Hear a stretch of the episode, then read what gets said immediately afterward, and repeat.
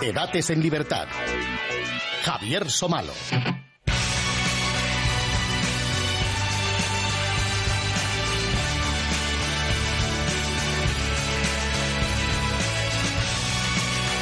¿Qué tal amigos? Muy buenas noches y bienvenidos a Debates en Libertad. En temporadas anteriores, ustedes lo recordarán bien, hemos dedicado, bueno, con mayor o menor fortuna, muchos eh, programas a, a Israel y al conflicto de Oriente Medio.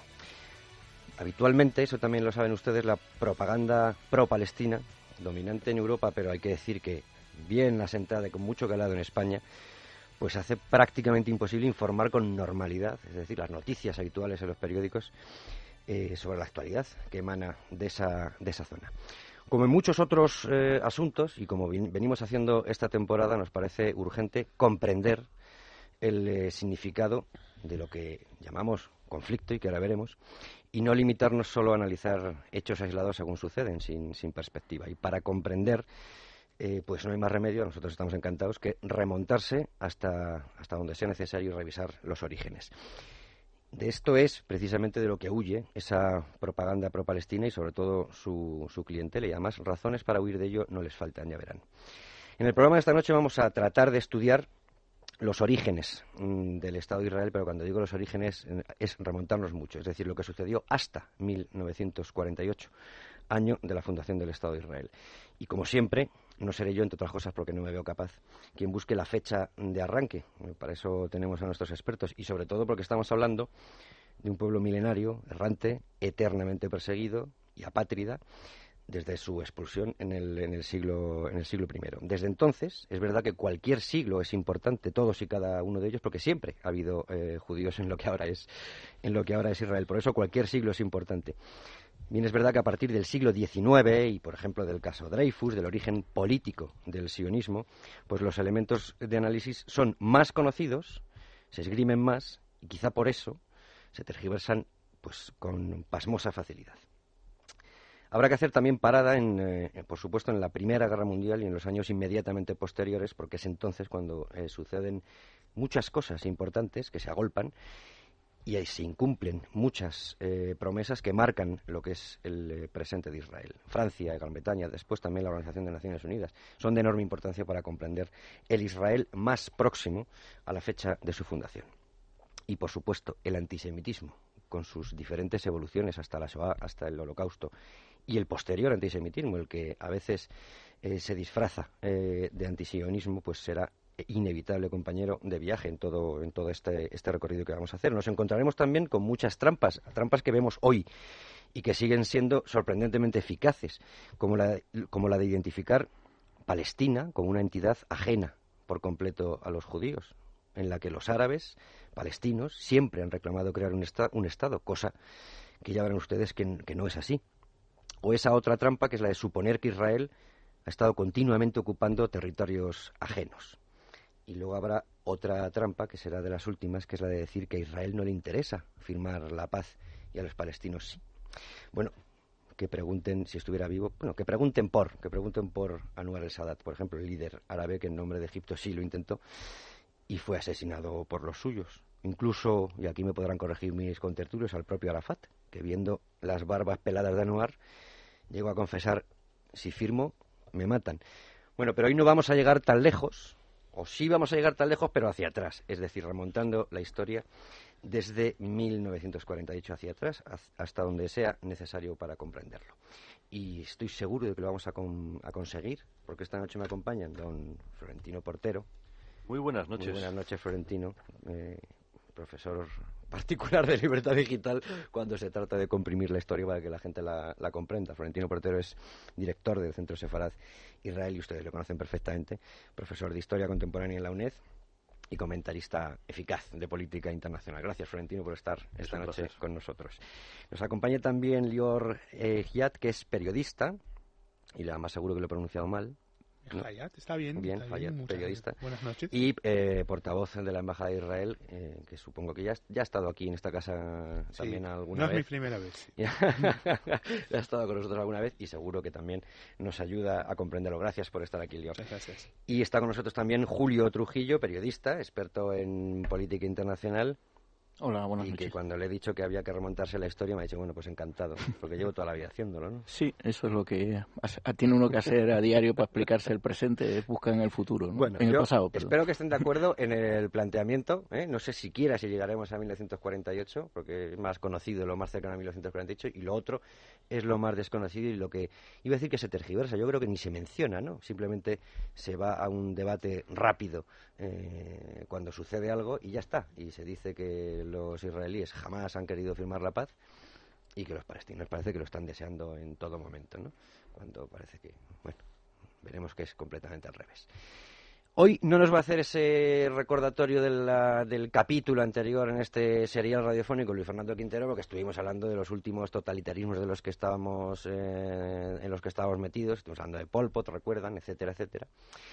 Y entonces le hemos pedido a César Vidal que nos hiciera un pequeño retrato, que fuera muy breve, de la tierra de Israel, que yo creo que para empezar nos puede servir.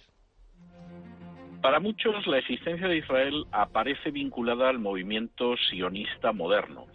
Es comprensible que se llegue a esa conclusión, pero no deja de ser una conclusión gravemente errónea. Primero de entrada, ha habido judíos siempre en la tierra de Israel, incluso cuando el Estado judío desapareció en el año 70 con la destrucción del templo por el romano Tito y, por supuesto, después de la derrota de Bar Kokhba ya en el siglo II a manos del emperador Adriano.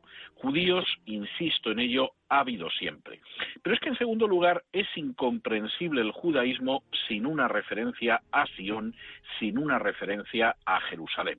El cristianismo puede vivir perfectamente sin la referencia a un lugar concreto. Incluso el catolicismo, que cree en Roma y en el Vaticano, podría sobrevivir y lo ha hecho a lo largo de la historia con una sede papal situada en otra parte del mundo, por ejemplo, en Aviñón. No es el caso del judaísmo y no es el caso del pueblo de Israel.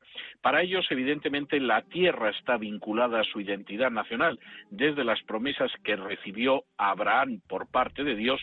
Es una tierra vinculada también a la formación de esa nación en la esclavitud de Egipto y después asentada en lo que conocemos como Tierra Santa y, por supuesto, ha sido el lugar donde tuvieron de alguna forma desarrollo reinos históricamente relacionados con los judíos, como es el caso de Israel, después dividido en Israel y Judá. Por lo tanto, no pensemos que esto es una creación moderna, no pensemos que es negociable, no pensemos que es sustituible y recordemos que incluso cuando con la mejor buena fe alguien pensó en colocar a los judíos en Uganda o incluso en la Patagonia para darles un solar nacional, todos ellos tenían claro que ese solar nacional solamente podía ser Eretz Israel, la tierra de Israel. Eret Israel, la tierra de Israel, y como comentaba yo eh, al principio, pueblo apátrida. Ustedes van a ser los que me digan dónde arrancamos. César Vidal ya empezó en el año 70. Algunos se pensará que es 1970. No, no, año 70. ¿eh? Año 70, tal cual. Así que la cosa viene de lejos. No es un problema moderno. Yo creo que esta es una de las primeras cosas que hay que decir y dejar claro que no es un problema de ahora, ni es un problema de que de repente llegaran los israelíes y dijeran queremos estar ahí y ahí resulta que estaban los palestinos asentadísimos. No, no sé mm, si la primera, el primer punto de este debate es decidir por dónde empezamos. Así que ustedes mismos.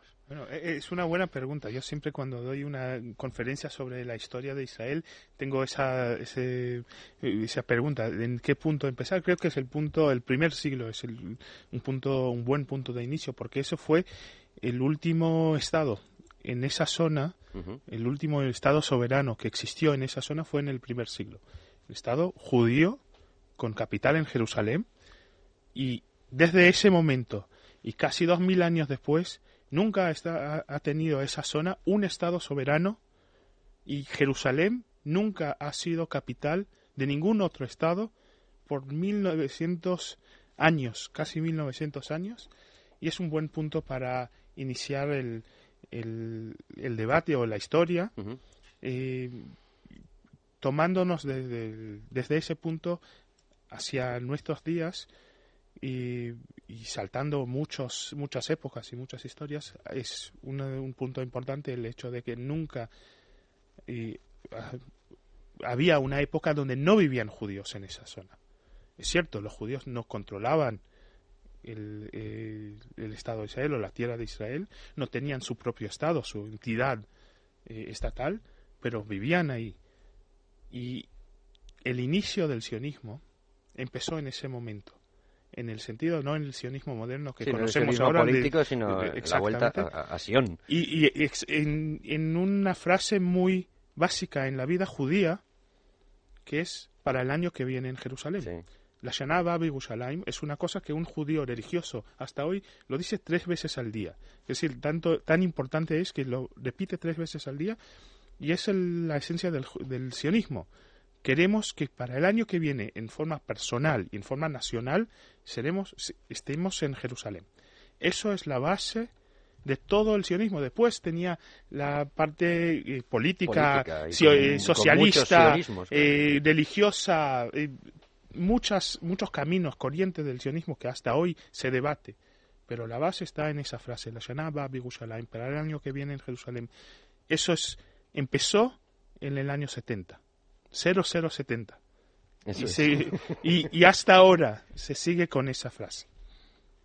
Sí, yo, yo creo que, que, eh, que, es clave el momento de la destrucción del templo y la primera expulsión, la primera gran, el, primer intento de romper la sociedad judía, porque cambia emocionalmente, incluso la organización religiosa del judaísmo cambió radicalmente. Ahí se refunda eh, una serie de, de, liturgias, de ritos, todos referenciados a la tierra, sigue perviviendo la cultura agrícola a pesar de la, en los ritos judíos y, y, la emocionalidad de la tierra perdida y la añoranza de, de una eh, situación determinada. Y ahí también, eh, con esa eh, diáspora obligada, se sentaron las bases, como coincide con el nacimiento del cristianismo, podemos entrar luego en eso también, ahí se, se aceleran los primeros elementos de, de, antisemitismo como forma de legitimación de otros frente al, al padre creador del, del, del primer monoteísmo, ¿no?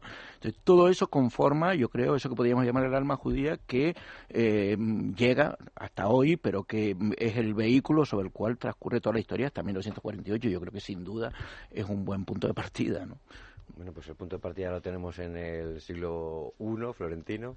Yo quisiera subrayar tres ideas. La primera es eh, el origen de la historia del pueblo judío es un origen de los más antiguos de pueblos conocidos y segundo que tiene una narración. Esa narración es en parte histórica y en parte no es historia. Cuando digo que no es histórica, no quiero decir que sea falsa, sino que no está documentada históricamente. Es decir, si existió o no Abraham, si existió Isaac, si existió Jacob, si existió Moisés, es algo que es ajeno a nosotros. No podemos demostrar ni siquiera que los judíos estuvieron en, Egipto y que Moisés cruzó el desierto. Lo que insisto, no quiere decir que sea falso, evidentemente no podemos demostrarlo. Pero sí podemos hablar de un tal David que conquista la colina de Sión y establece una ciudad-estado allá por el mil antes de Cristo. Y desde entonces podemos hablar de que hay judíos en la tierra de Caná tierra a la que luego hemos, hemos, ido dando otros nombres. Pero hay una continuidad, hay momentos en que hay más y que hay menos. Pero es el primer hecho fundamental. Mil años antes de que naciese un rabino de Nazaret llamado eh, Yehuda, y algo así como siete mil años antes de que naciera Mahoma, mucho más allá, los judíos estaban en la tierra de Cara. Segundo hecho, en la diáspora, el pueblo judío es posiblemente, con el pueblo gitano, el único que ha sido capaz de mantener su cohesión durante 20 siglos. Eso quiere decir que hay una cultura, hay una identidad. Y esa cultura, esa identidad, siempre ha estado vinculada con las dos colinas, la colina de Sion y la colina del Templo, con el valle de Josafat, con un espacio geográfico determinado y con las tierras, evidentemente, que le rodean. La tercera idea, que para mí es capital y estaba implícita en la intervención de César Vidal previa. Eh, eh, el sionismo es uno más de los movimientos nacionalistas. Y hay que tener mucho cuidado porque los nacionalismos no son iguales. O sea, todo nacionalismo tiene un problema con la historia y una relación demasiado íntima con la literatura. Da igual cuál. Este también. Pero sobre todo, nosotros cuando hablamos de nacionalismo tendemos a ver un tipo de movimiento. Lo más llamativo del sionismo es que es un movimiento de reacción, no es un movimiento de acción. Me explico. El señor Teodoro Herzl, que era un húngaro de origen español, no quería de joven ni ser judío, ni crear un movimiento projudío, ni mucho menos se había perdido nada en la tierra histórica de Caná. Él era un hombre, aunque húngaro, de formación germánica, y lo que quería era que el gran pueblo judío que ya estaba saliendo de la pobreza del mundo rural, que estaba accediendo a la universidad, que era clase media, que era burguesía, se incorporara plenamente a la gran cultura germánica y que para ello si era necesario convertirse al catolicismo como un como húngaro eh, austríaco era la forma más fácil que la luterana, pues era perfectamente aceptable. él estaba planteándose el cómo incorporar el pueblo judío mayoritariamente askenasivo, estamos hablando del centro de Europa, a la gran cultura germánica. En ese proceso, proceso que va a acabar con Albert Einstein y con tantos, tantas grandes figuras de la ciencia y la cultura alemana que son judíos, que fundamentalmente se sienten eh, alemanes. El origen del sionismo está en el rechazo germánico a ese intento judío de incorporarse. Eh, utilizando la terminología clásica, hablaremos de asimilación desde Babilonia hasta hoy, el mundo judío vive en la tensión de ser muy leal a la tradición judía o de asimilarse a la cultura en la que se encuentra. En lugares como Estados Unidos o como Francia, hay muchos judíos que sencillamente dejan de ser judíos porque se encuentran muy cómodos. En esa tensión que vivía el mundo germánico es cuando se produce el rechazo a la incorporación judía y consiguientemente en Herzl que era alguien muy asimilacionista, llega al convencimiento de no hay vía, es un error, por aquí no vamos a ninguna parte. No nos queda más remedio que encontrar un estado para nosotros donde podamos ser nosotros mismos. si me permite, porque eso, ese punto justamente demuestra, un, eh, demuestra el, un gran cambio dentro del pueblo judío. Y, una cosa que se surge muchas veces en los debates y, creo que Herzl es uno de los símbolos del cambio entre el judaísmo como una religión y un judaísmo como una nación. Los judíos en Estados Unidos que, hablamos no dejaban de ser de nacionalidad judía o del pueblo judío, dejaban de ser eh, practicantes de la religión judía o de la tradición judía. Eso es el cambio porque creo que en los siglos anteriores al siglo XIX no se podía decir que hay que se podía eh, crear un nacionalismo judío porque el, el, judaísmo estaba basado en, aunque fue una nación, basado en religión. Con, en el siglo XX y el movimiento de secularización en toda Europa y también en, en el pueblo judío, había muchos más judíos que se encontraban con una situación que el eje principal del pueblo, que era la religión ya no les toca, que Herzl es uno de ellos. Entonces, una de las opciones de Herzl, no creyente, es convertimos todos al cristianismo, porque no importa la religión, importa la asimilación. Él entendió que no los nos van a aceptar, entonces la otra opción, otra vez luchando contra el rechazo, uno de los de las maneras de mostrarlo es el racismo, el antisemitismo, pero había otras el mismo Herzl estaba, que era eh, académico, periodista, le rechazaron de un club de estudiantes donde él estudiaba y él decía, entonces, si no podemos asimilarnos como pueblo, tenemos que salir de esos lugares y el punto de clave de su historia es el eh, famoso juicio Dreyfus en Francia, que él vino como periodista a cubrirlo, entendió ahí que hasta en Francia, que en ese momento los judíos podían asimilarse relativamente mucho mejor que en otros países, hasta ahí no se puede escapar de los prejuicios y los estereotipos y la respuesta es salir. aunque el salto que damos es de 19 siglos desde la última, eh, yo estaba escuchando antes a Florentino y me, me, estaba apuntando unas cosas, me estaba apuntando nacionalismos, me estaba apuntando ciudad-estado y, claro, entonces sí podemos considerar eh, a Theodor Herzl ahí mm, como el fundador del sionismo político, pero como punto de inflexión de decir o, hacemos esto, quiero decir, el, nacionalismo o un pueblo apátrida y ahora con, unos brotes de antisemitismo claro, que es el caso Dreyfus, o, tenemos eh, ciudad-estado o aquí no hay nada que hacer, ¿no? Y creo que eh, había sionistas antes de Herzl. Sí, sí, hay Que, no, hay, que, decirlo sionistas, pero él fue un símbolo porque él, él lo llevó el punto y un punto más adelante. Él decía, si, que si la respuesta es sacar a los judíos de Europa, tenemos que hacer algo frente a los, eh, los eh, factores de poder en esa zona y empezó a negociar Herzl con los grandes líderes, eh, los, los austrohúngaros, los británicos, hasta los, los otomanos, para encontrar una manera de, o buscar un lugar hacia donde se puede llevar el pueblo judío, sacar al pueblo judío de la amenaza que, que él veía, hablamos de 50 años antes del holocausto, él veía la amenaza que la tierra, el territorio europeo eh, significa para el pueblo judío. Es decir, eso es el punto que creo que es el, la importante. Yo, yo creo que este es un punto muy interesante por, por varias razones, porque Ahora que estamos en medio de una oleada de nacionalismos identitarios que son agresivos y que son eso, se puede caer en otra trampa, eh, sumando a las que tú mencionabas, que es la de tratar de identificar a Israel con otra forma de nacionalismo identitario. Y en parte es verdad, a Israel lo cohesiona su identidad eh, el pueblo judío, si no hubiera sido por la religión, la repetición de ritos y los lazos que garantizaban una cultura, probablemente hubiera desaparecido. Mientras que en la Europa occidental probablemente la ilustración fue posible porque en el momento se rompió con la, con la religión y con los lazos, se liberó en el, entre los judíos, al menos hasta hace poco, ha sido la religión la que ha mantenido el segmento, eh, de, el, segmento que ha mantenido unificado al judaísmo.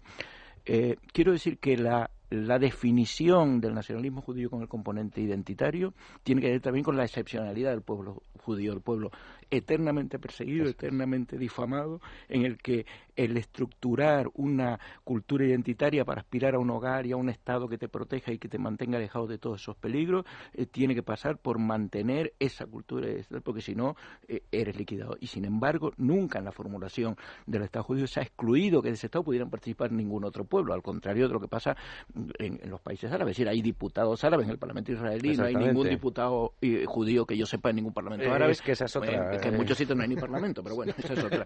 Pero, ni reconocimiento de derechos humanos siquiera. Es una cuestión importante porque ahí podemos caer en otra trampa y es bueno mm, eh, deslindar que la identidad judía es esencial para la supervivencia del pueblo judío, pero que no es excluyente como si son las otras eh, nacionalismos identitarios. ¿no?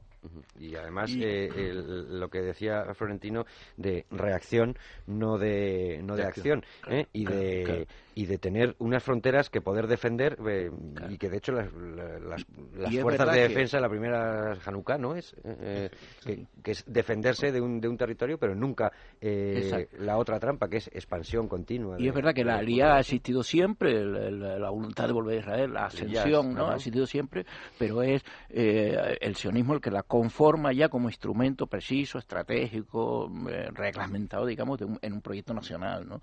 Y ahí se fundan dos tradiciones, pero la alianza ha existido siempre, desde el día siguiente de la destrucción del templo, ¿no? Exactamente. Eh, eh, y, con un, un, momento muy especial en la historia, porque en 1492, cuando expulsaron a los judíos de España, gran parte, o una parte de los judíos expulsados de España llegaron a Israel, que era el, un, en mi caso familiar, mi familia es de Sefat, del, del norte de, eh, de Israel, que llegó directamente de la expulsión de, de España a, a las tierras, eh, a, la, casa de ellos. hay todavía una sinagoga que hace los ritos en español. Y, Exactamente, Sefat fue una, una de las comunidades sefaradíes más importantes y después uno de los centros eh, cabalísticos que de hecho basados en cultura sefaradí eh, muy importante en, dentro del mundo judío y en Jerusalén había otro centro sefaradí muy importante. Quiero decir, también en esas épocas de crisis del pueblo judío, la respuesta fue Volver a la tierra. Volver a la tierra. Sí, cuando el 29 de noviembre del 47 Naciones Unidas, Asamblea General, aprueba una resolución por la cual se invita a crear un Estado judío y un Estado árabe, literal, que luego hay gente que está intentando cambiar los términos de la resolución, eh, se crea evidentemente un Estado para los judíos, pero eso no quiere decir que todos los judíos vayan a vivir en el Estado. Hoy día hablamos de que hay un, en torno a 12 millones de judíos en el mundo. Eh, si me equivoco yo, tú me regañas y me corriges. De donde la mitad, más o menos, vive en Israel y la otra mitad vive fuera. ser judío en Israel no plantea problemas identitarios. Puede ser un judío religioso o no religioso, más ortodoxo o menos ortodoxo. Más de izquierda, más de derecha, Exactamente. todo. Pero los problemas de identidad ahí no los tienes. En cambio, los 6 millones de judíos que están fuera lo tienen un poquito más complicado a la hora de mirarse al espejo. Primero porque responderte a la pregunta de qué quiere decir ser judío eh, se las trae. Yo no soy yo capaz todavía, no soy judío, pero no puedo responder por los demás. Carlos Emplum ahora tiene una, eh, lo tengo aquí en la ilustración, y dice, soy judío, y se hace las preguntas y termina diciendo, no sé si soy judío. Nah, pero, eh, sionista sí. De- pero, en el caso de, de, un joven o, o una joven de madre judía, incluso para esa persona en Alemania, en Francia, en Estados Unidos, no es tan fácil responder a la pregunta de qué quiere decir ser judío. Pero dejando a un lado, digamos, definiciones muy concretas, eh, en resolver tu identidad respecto del judaísmo, resolver tu, en el caso de un, de un judío tradicional, eh, el equilibrio entre tu lealtad al judaísmo y al Estado del que formas parte. Todo eso tiene su complicación. Estamos viendo cómo en determinados países eh, la- el proceso de asimilación va muy deprisa, por ejemplo Estados Unidos. Ujú. En otros países donde, como España, el- el- la, la comunidad judía es por una parte muy tradicional y por otro lado muy, muy, muy española, Ujú. esto es sefarati y eso evidentemente pesa, y cada país es un mundo. Por ejemplo, si rascamos un poquito, esto Julio lo conoce muy bien, la clase dirigente francesa es fascinante. Uno, vamos a ver, fascinante. eh, el número de personas de origen judío, unos hoy son católicos, por ejemplo, el ministro de Asuntos Exteriores de Francia, o el anterior presidente de la República, señor Sarkozy, de madre eh, judía, pero eh, convertida al catolicismo. Es lo que tiene la fe. Eh, otros, por ejemplo, el jefe de la oposición, el líder conservador, es un judío sefardí por parte de padre y madre, que es ortodoxo, casado, o vive, no sé exactamente, con una bereber, si, si no estoy equivocado. La- el mundo de las combinaciones es enorme y todo eso refleja sociedades muy vivas, muy dinámicas, donde cada cual tiene que dar respuesta a, a su situación. Y, y estar fuera de Israel lo complica bastante. Creo que había una definición ex- excelente que decía el, eh, quién es el judío es que el que pregunta quién es el judío Eh, y es una buena pregunta porque Sí. el, el, eh, el, el proceso que he mencionado antes del, del ser judío a través de la religión a ser judío eh, como parte de una nación es un proceso que todavía vive el pueblo judío. Todavía no ha, no hemos terminado ese proceso. Y la mayoría del pueblo judío hoy es eh, no son religiosos no son practicantes o no son son seculares eh, laicos de una eh, de una manera u otra tanto en Israel como en, en la diáspora.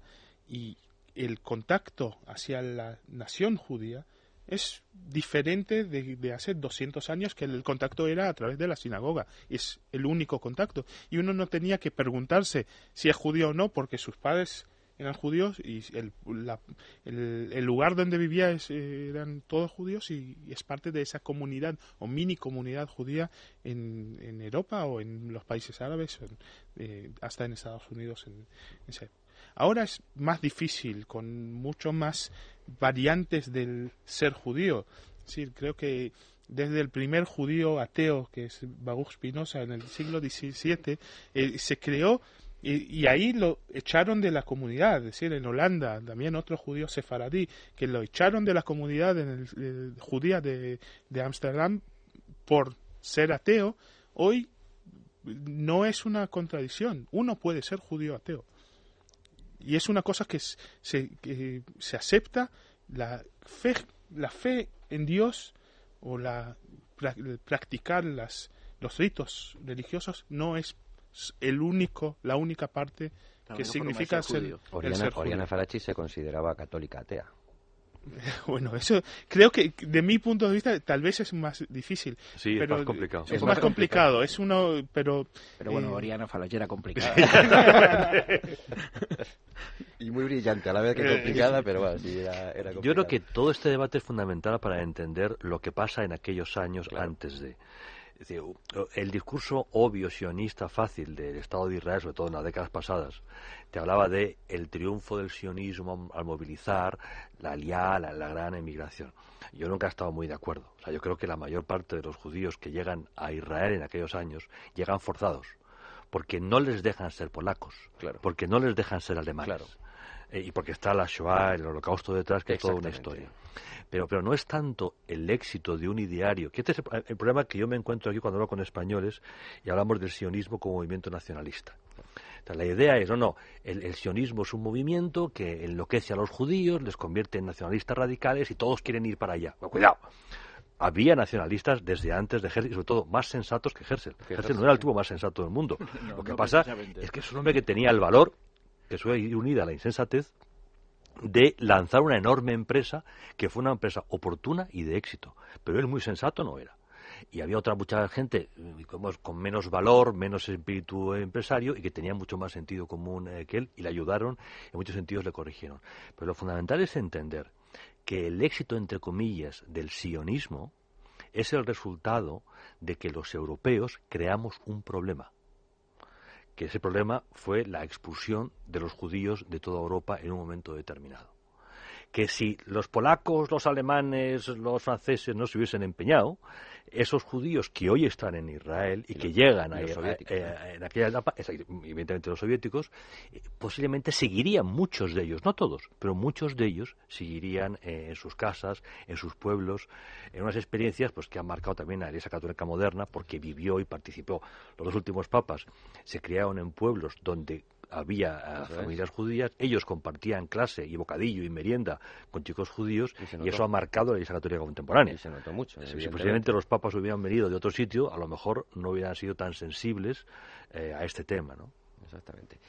Eh, Primera Guerra Mundial, que yo creo que es muy importante, porque tú has hablado de la SOA, del Holocausto, y por supuesto ahí es nítido, y lo que ocurre en toda Europa en, en la Segunda Guerra Mundial es evidente pero la Primera Guerra Mundial yo creo que hay que analizarla eh, muy al detalle para eh, comprender el, origen y que, iba a ser inmediatamente posterior. Bueno, no, que iba a empezar inmediatamente eh, después con la declaración de Balfour, ya terminada la, la, Primera Guerra Mundial, faltaba un año para que terminara, si no me equivoco era en 1917 o sí, exactamente. después de la guerra. Pero em, el, evidentemente el mundo es tiene un eh, reparto completamente distinto. Eh, es, hay un final de un imperio, el imperio otomano, y hay unas condiciones en la Primera Guerra Mundial eh, que se imponen mm, los vencedores a los vencidos, como habitualmente en las guerras, que no sé si bajo su punto de vista condiciona el asunto. Sí, Yo creo que indudablemente, ¿no? O sea, el fin de la Guerra Mundial fue aparte de un acto de canallada de franceses e ingleses pública donde engañaron a todos a la vez, eh, agitaron el nacionalismo árabe para debilitar la retaguardia turca, alimentaron esperanzas que no iban a cumplir, se las alimentaron también a los judíos, se engañaron entre ellos con el acuerdo Sykes-Picot y al final dejaron un carajal, podríamos decir, del que estamos sufriendo todavía las consecuencias, ¿no? Yo creo que ese es el marco eh, y a partir de ahí yo creo que se, se se explican muchas cosas. Yo creo que en el momento ya había madurado eh, una parte del nacionalismo político judío que tenía un proyecto. Eh, los británicos encienden el, nacionalismo árabe y se comprometen a, un Estado árabe unido que no puede cumplir y tiene que repartirlo entre los hijos de los dirigentes de la Meca y crean una serie de reinos y tal. Y entonces, bueno, ahí se va creando una, una situación que da lugar a la, a, lo de ahora, ¿no? Donde mm, en, el fondo ya lo, ya lo discutiremos, pero Palestina en realidad no ha sido reconocido mm, más que por ello. Es decir, los sirios no están cómodos con la estancia de Palestina, eh, los jordanos mm, probablemente están cómodos con que sí está fuera de Jordania, porque si no corren peligro ellos, y los egipcios, bueno, no tienen que tragar con eso, pero no creo que estén cómodos, ¿no? y eso es consecuencia de toda esta historia. Pero quiero mencionar, eso ya saltamos después de la, guerra. Eh, la guerra, la misma guerra, que lo que ocurrió en esa tierra de la, zona de Israel, eh, todavía no se llamaba ni Palestina en ese momento, es que eh, había dos comunidades que vivían bajo el mandato, eh, en el, perdona, el Imperio Otomano. Imperio Otomano. uno es la comunidad judía que apoyó abiertamente y indirectamente a los británicos y otro es la comunidad árabe que apoyó el Imperio Otomán. Es decir, apoyó el, objetivo de los, de los judíos que vivían en esa zona era pactar con los británicos para conseguir un Estado propio. El objetivo de los árabes es apoyar a los eh, turcos, a los otomanes, pero no para conseguir su propio Estado, sino para quedarse bajo el imperio otomán. Entonces es el, el no nacionalismo de los árabes que vivían en esa zona frente al nacionalismo, al intento de los eh, judíos en esa, en esa época, en la guerra, apostados, apostaron por los eh, británicos para, con un fin eh, de conseguir lo que es el, el, la declaración de Balfour y después el, el Estado judío. hablaremos del mandato británico de Palestina y de cómo se reparte, pero digo, es que la palabra nacionalismo, Florentino, es fea eh, la gente interpreta. Quiero decir que es que. No para todo el mundo. Digo que en este caso, eh, eh, perdonadme la barbaridad, pero como a estas horas ya, pero mm, lo que yo entiendo es que ha habido siempre intencionalismo por parte de unos y por el parte de los otros no. Y sin embargo se, se dice que, lo, que, que, los árabes palestinos siempre han reclamado un territorio ahí, cuando no. Mencionar antes los sirios, de hecho, los sirios consideran hasta hoy esa zona lo que, la Gran Siria. La Gran Siria. Ninguno piensa en Siria, en los mapas de los colegios que se quedan en Siria, no sé cuántos colegios. como todos sabemos, deriva del nombre filisteo, lo inventan los romanos. Los filisteos quieren decir pueblos del mar y son de origen griego expulsados por migraciones europeas que llegan a la costa. Entonces, bueno, mm, eh, es un invento en el sentido eh, eh, idiomático. Es una victoria del lenguaje habitual. bueno, ellos tienen que posicionar cuando hay nacionalismo sirio sabía, eh, egipcio es evidente, eh, el, iraquí va creciendo y tal, ahí no había ninguna referencia a Palestina. Eso, a raíz de ese nombre, se construye luego un proyecto para hacerse hueco, en primer lugar, entre sus hermanos árabes, antes que frente a Israel. Lo que pasa es que la referencia de estar frente a Israel, claro que lo, que lo legitima. ¿no? Que además árabes nómadas, ¿no? en muchas ocasiones. bueno, sí, en esa zona hay muchos beduinos, muchos nómadas, poco, sedentarismo. Sí. Bueno, eh, eh, la Primera Guerra Mundial es un momento muy especial. Eh, digamos, la identidad árabe está en sus comienzos. Estamos en el califato, viviendo el final del califato, que es la forma, entre comillas, natural de organización política religiosa de un musulmán. Por lo tanto, la población árabe de la zona, perdón, la población musulmana, no la árabe, la, árabe barra musulmana, porque hay árabe cristiano. La población árabe musulmana de la zona sencillamente vivía en su forma natural. No estaban demandando un Estado porque ya lo tenían en su visión eh, que, que, respondía al califato, que es una cosa muy distinta al Estado-nación tal como nosotros no lo creemos. Por lo tanto, hay por parte árabe en ese momento un anacronismo. No están, digamos, percibiendo el cambio de los tiempos y la que se les viene encima. Y están actuando con mucho retraso. Por el contrario, eh, los líderes sionistas vienen del corazón de Europa. Son gente muy cualificada, eh, profesional e intelectualmente. Y están midiendo muy bien sus actos. Entonces, de entrada, eh, se crea la Legión Judía, que es una unidad militar compuesta por cinco batallones, que está, que está formada por judíos y que está combatiendo dentro del ejército británico. Por lo tanto, eh, están actuando de forma muy inteligente y muy coherente. Naturalmente, en medio de la guerra se produce la declaración en Balfour. Y a continuación, esta queda recogida en uno de los tratados de paz, el de Sebres, que ya eh, digamos, tiene un mandato y que entra, como decía Julio, en contradicción con la infinidad de promesas y contrapromesas que las potencias europeas habían hecho en la zona. En la actitud irresponsable, eh, colonial, bueno, ejemplo de lo peor de lo que somos capaces, y mira que somos capaces de hacer eh, barbaridad de vez en cuando, ¿no? Pero ahí se establecían, digamos, las coordenadas de un problema que se va a vivir en el periodo de entreguerras, que es el momento en que las migraciones judías derivadas de los pogroms de la Europa centrooriental, que no tanto del sionismo, van canalizando población. Lo que tiene el sionismo es la capacidad organizativa para organizar esas, eh, esa migración pero eso no quiere decir que los ucranianos quisieran ir a Jerusalén, a lo mejor querían a Nueva York. No todos llegaban a Nueva York, algunos sí, otros llegaban a Buenos Aires, y, los sionistas lo que hicieron fue tratar de canalizar mediante inversiones económicas, compra de terreno, organización de viajes, es decir, eh, una organización dirigida a un fin. Y, esa, esa intensa migración va a generar fricción con la población eh, árabe, que ve cómo se incrementa la población judía y cómo van comprando terrenos y va a llegar ya a los años 30 a la violencia directamente, al inicio del conflicto que vivimos ahora, que es anterior a la creación del Estado de Israel. de hecho, el, año 29. Años 20, en el año 29 hay, un episodio también que es... Eh, y tal vez un, punto para, para ponerlo en el tema de las compras de tierras.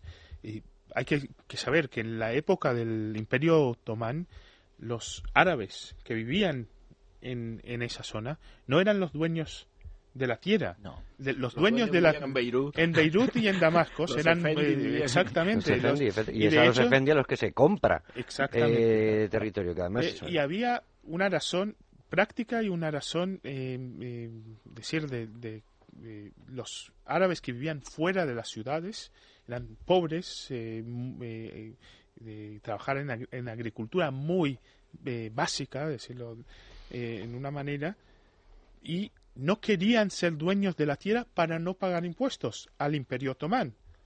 Ni siquiera pagaban los impuestos a los dueños de la tierra. Estaban ahí, sin, eh, sin tener un estatus legal frente a los dueños ni al, al, al, eh, Además imperio. es situación decir, de al- baja calidad, con paludismo, con una estructura absolutamente primitiva. Es, es- es la llegada de los judíos lo que cambia. Ahí también hay parte de un choque de civilizaciones. Los judíos llegan con una cultura económica de, nueva. de la que se Eh, benefician. Claro, con una cultura nueva donde los árabes se sorprenden de que las mujeres trabajen al lado de los hombres. de- de- hay un choque cultural que también eh, agudiza la violencia ¿no? en ese momento porque no entendían nada de lo que estaba pasando. ¿no? Yo- y dos otras cositas. Uno es que con la inmigración judía a, a la Tierra Santa, a Israel, al- a esa zona, empezó también una inmigración árabe, Así es. que paralela, y con varios motivos. Primero había una crisis económica muy grave en, en el- la península árabe, lo que es Arabia Saudita, más o menos. Buscaban lugar de- para trabajar y llegaban los sionistas, los judíos, crearon eh, puestos de trabajo nuevos de construcción de, eh, y venían muchos árabes para trabajar con los judíos. Eh, Quiere decir, muchos de los que hoy se considera parte del pueblo palestino, de hecho llegaron a la zona en el mismo tiempo que llegaron vieron los- la oportunidad. Exactamente, por razones económicas que llegaron a esa zona. Y, y es una cosa importante para saber, porque el, el crecimiento económico de esa zona empezó con la llegada Claro. de los eh, judíos. Judíos, claro. Y ahora el, el choque nacional, y eso es el punto ya para eh, pasar a la Primera Guerra Mundial. Sí. Es cierto, tenemos el- la declaración de Balfour, pero el, la primera vez que se utiliza históricamente el término pueblo palestino es en 1929. Es decir, el término pueblo palestino es menos de, tiene menos de 100 años. Y es solamente como reacción al sionismo. Y si vemos si la lectura de la del, de toda la crisis o el conflicto árabe-israelí y palestino-israelí es una crisis o un conflicto de, de contra el futuro Estado de Israel o la- la- el sionismo.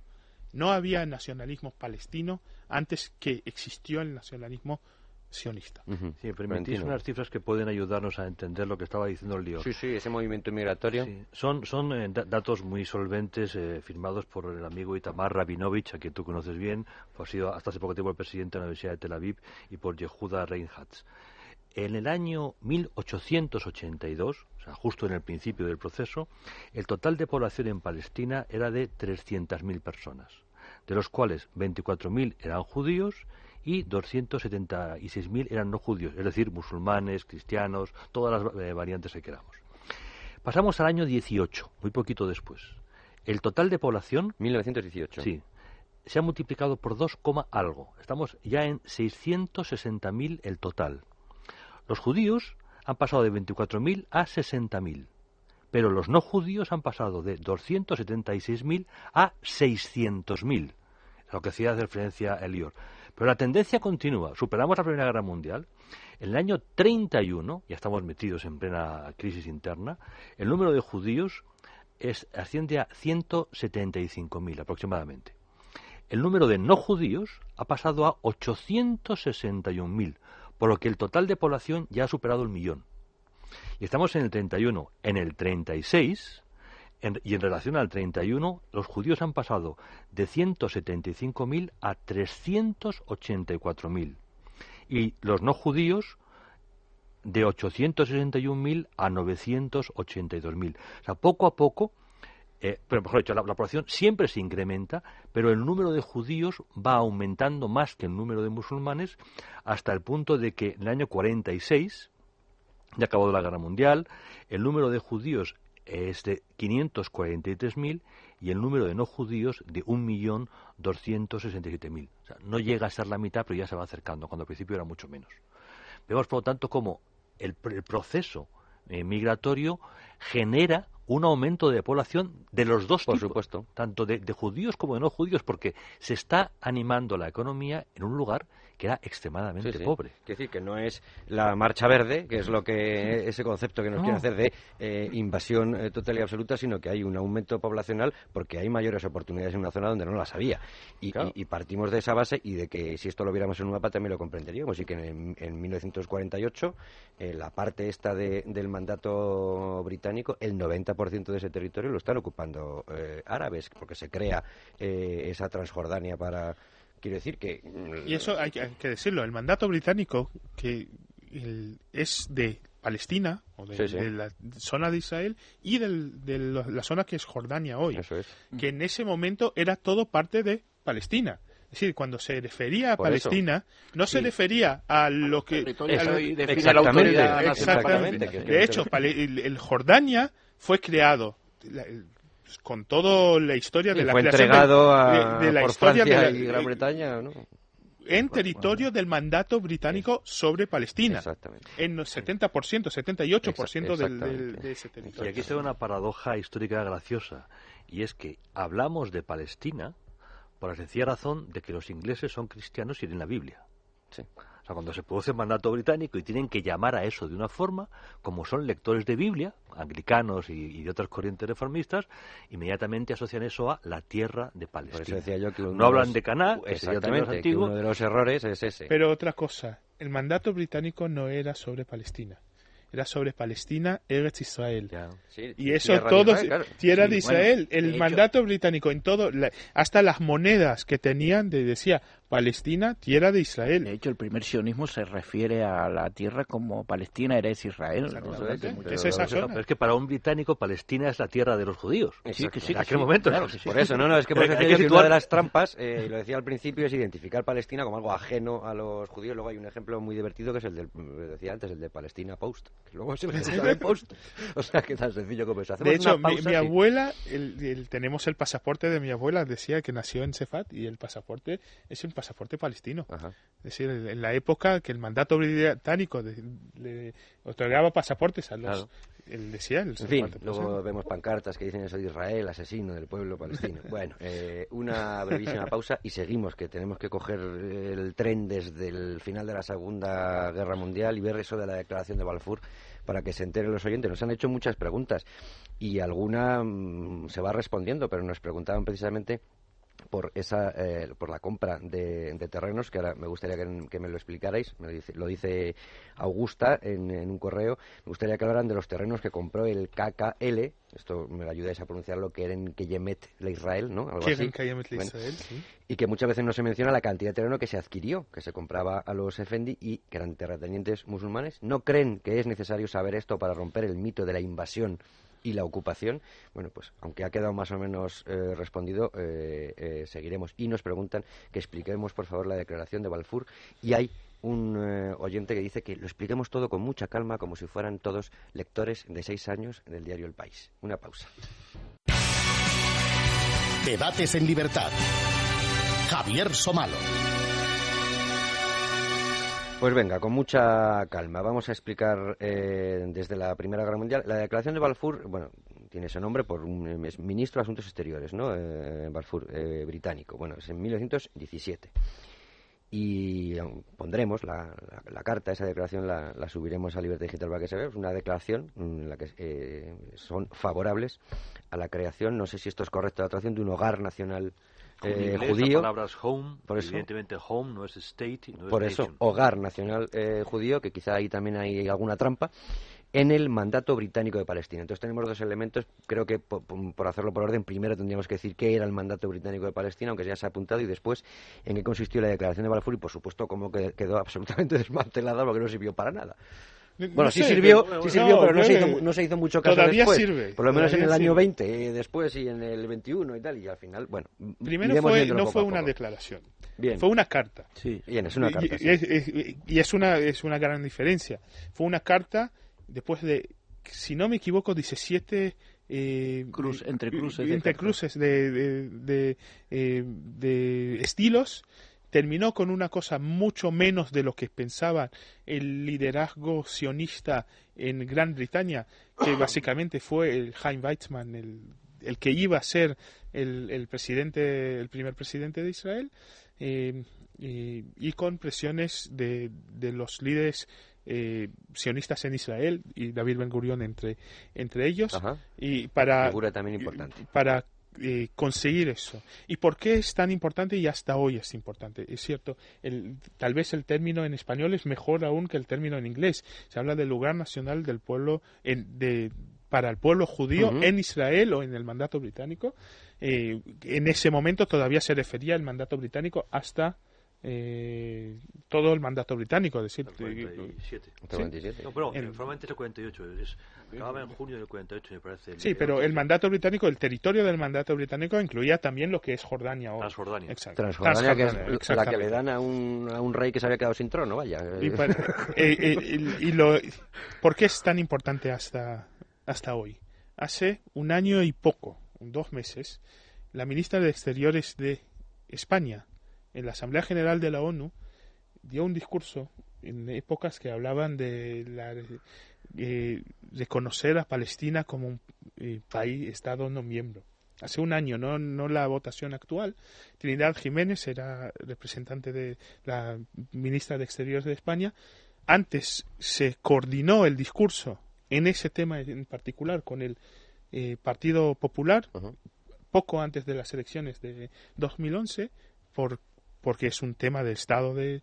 Y habló de la solución, cómo España ve la solución del, del conflicto árabe palestino-israelí y habló obviamente de la creación del Estado palestino, habló de las fronteras de 67, habló de Jerusalén como capital compartida y la segunda parte habló de que eso sea el, el acuerdo de paz va a ser el punto final del conflicto, no más demandas, de que los refugiados eh, no eh, eh, la solución del tema de los refugiados palestinos no cambiará el status quo dinámico eh, de, de- de la demográfico de Israel y que Israel será el lugar nacional del pueblo judío. Se vuelve a el Estado la de- expresión, entonces. es decir, casi 100 años después. ¿Y por qué es tan, tan importante?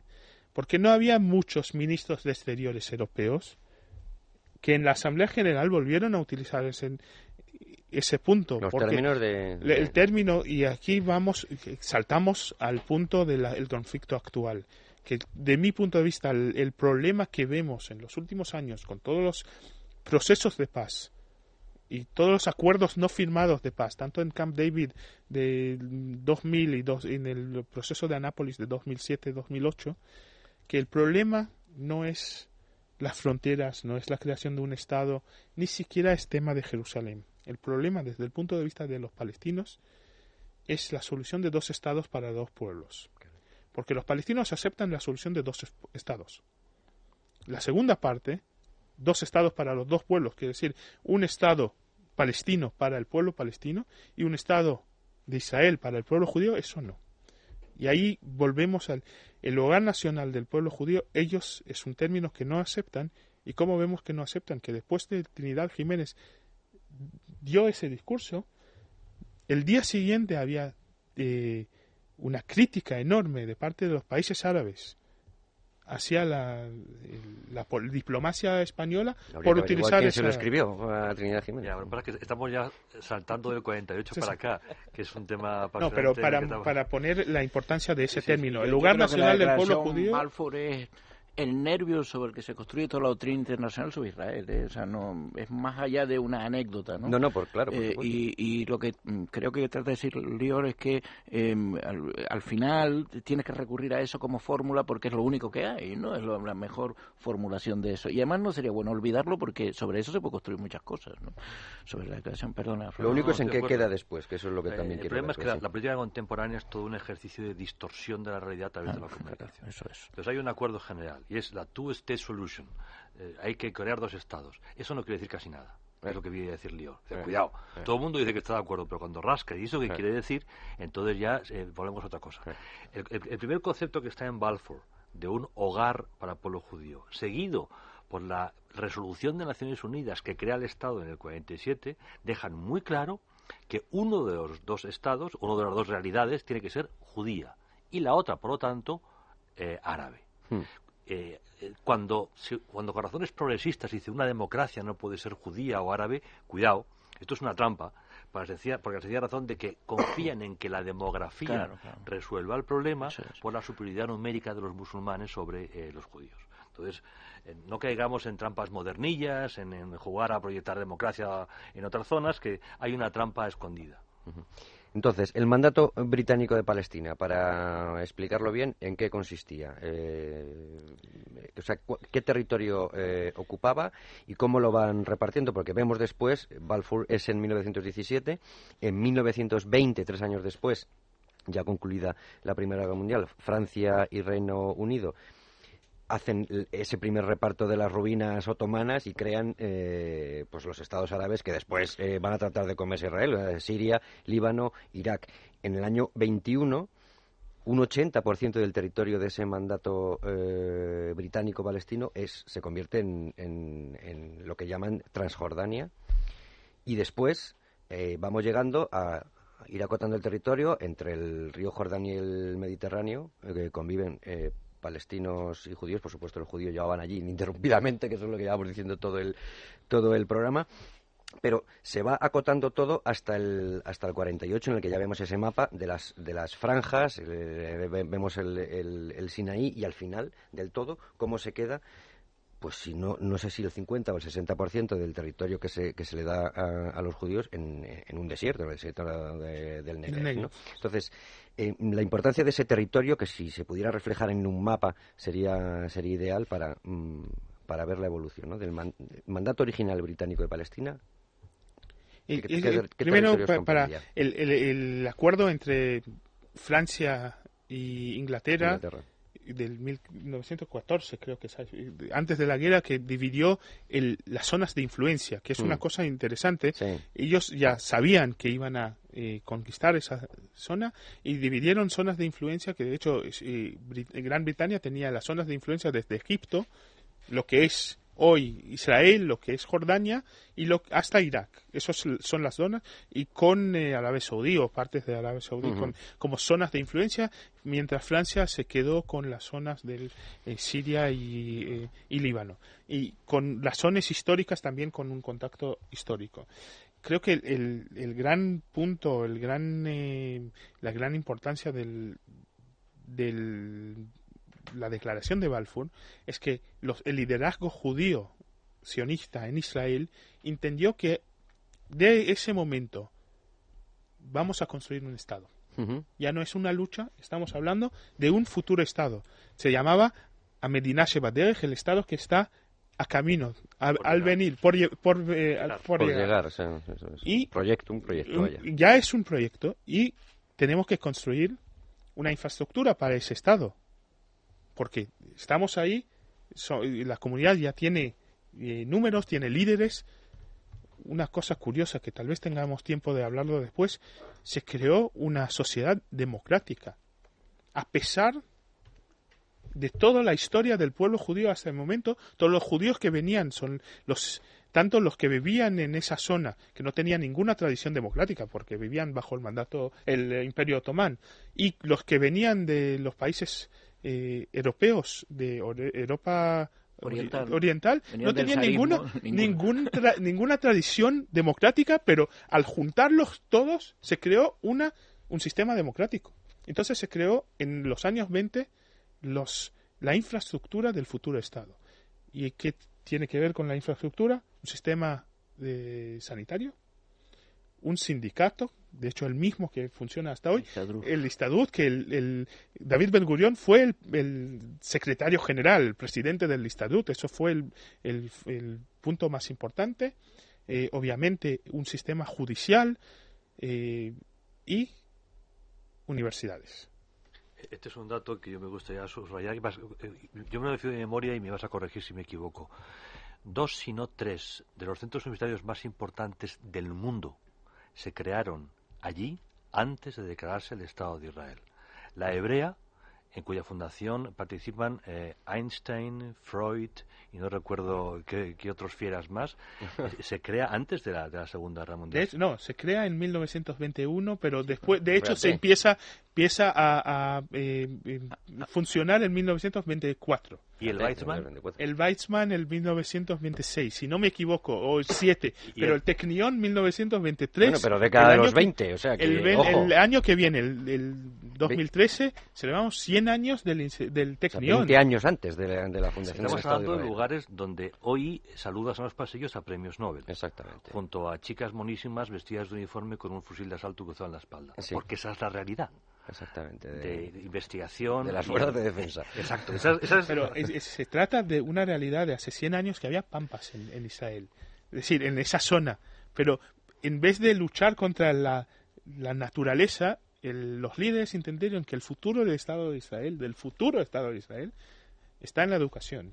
Y se creó tres de los centros eh, de investigación más importantes del mundo en ese momento que ni siquiera había un Estado, no había un sistema, había una sociedad muy limitada, pero la importancia de la educación y creo que hoy estamos comiendo las frutas de... la decisión de asesinar. Claro, y sobre todo, ahora estamos muy obsesionados en que la educación tiene que ver con la tecnología, medios, capacidades para enseñar.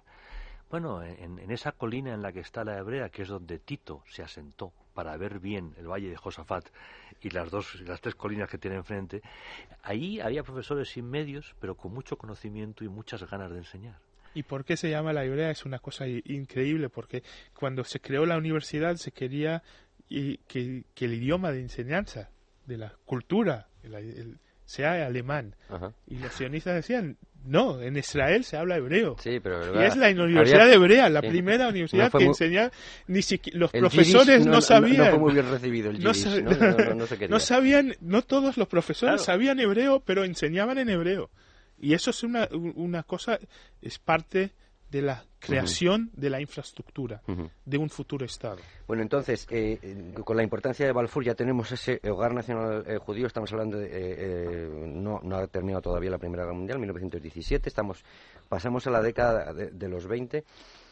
Y hay una cosa que, me, que, a mí me, mm, me asombra también, porque casi nunca se dice, y es que hay muchos ataques antes de las guerras conocidas, antes de la declaración el mismo día o al día siguiente de, la fundación del Estado de Israel, de las cinco, eh, digamos, de la Liga Árabe, eh, al, recién nacido Estado de Israel, y es entre 1916 y, y el final de la década de los 20 hay eh, muchos ataques por parte de, árabes contra comunidades judías. Como, que el mufti de Jerusalén debió haberse sentado en Nuremberg. El mufti de Jerusalén, que es otro por el que nos preguntan, eh, que además es muy fácil. La única foto que podrán ustedes ver así enseguida encontrar es sentado con Adolf Hitler y No, no, no. Digo que la primera que aparece eh, es, es la que le define, ¿no?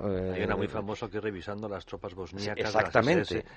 las, tropas en, en, Bosnia, las SS, con el brazo en alto y él pasando pasando revista. Y cuyo objetivo además era aniquilar a los judíos, igual que los nazis, no, era solo un tema territorial, sino programáticamente quería acabar con los judíos. herramientas de la solución final. Sí, ya hablamos de eso. Yo mencioné antes del aliado, decir, de que los árabes que vivían ahí se aliaron con el Imperio Otomán. Eran parte. eran parte, ahora se alían con los nazis. Y, tiene una cosa curiosa que los palestinos, ya en ese momento se puede llamarlos los palestinos, ya existe en el, el término el pueblo palestino, eligieron en cualquier conflicto mundial el lado que pierde. Históricamente es una cosa interesante. Hay una, frase creo que de Abba Evan, ¿no? que decía que nunca pierden la oportunidad de perder la oportunidad. pero hasta en la, primera guerra del Golfo, con Saddam Hussein en el 91 fue que todo el mundo árabe participó en, el, en la coalición contra Saddam. ¿Dónde estaba Arafat? Abrazándose con el carnicero de Bagdad, con, en, Saddam Hussein. Con Saddam Hussein.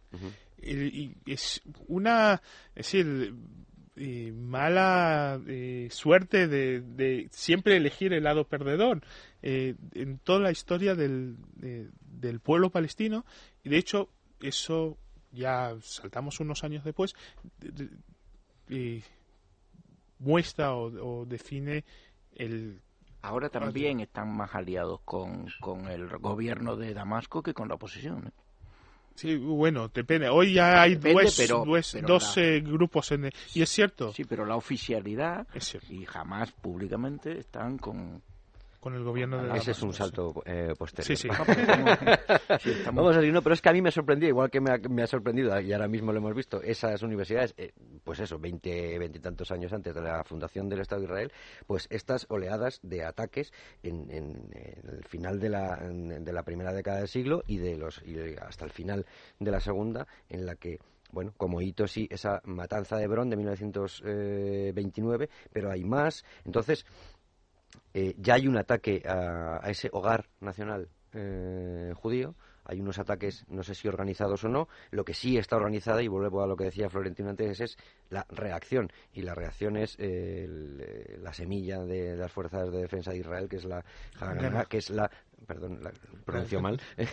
que es eh, la, la seguridad de ese hogar La nacional defensa, judío. la Haganah es la defensa. La seguridad, la defensa, eh, como respuesta a lo que ya se ve que con una simple ojeada al Sí, mapa bueno, la va a ser Haganah una arti- constante. articuló varios grupos, ¿no? Eh, Distintos que se fueron construyendo. Había y- varios grupos locales, pero Haganah es la, la primera Pero vez que ¿Cómo se estaban organizados los ataques a ese hogar nacional judío? Quiero decir, tenía una organización eh, externa, era, era desordenada, era... mm, Yo creo que era Era- un poco de todo, como ahora, ¿no? Me da la sensación, probablemente. Yo creo que un poco de todo. A veces eran iniciativas de grupos de...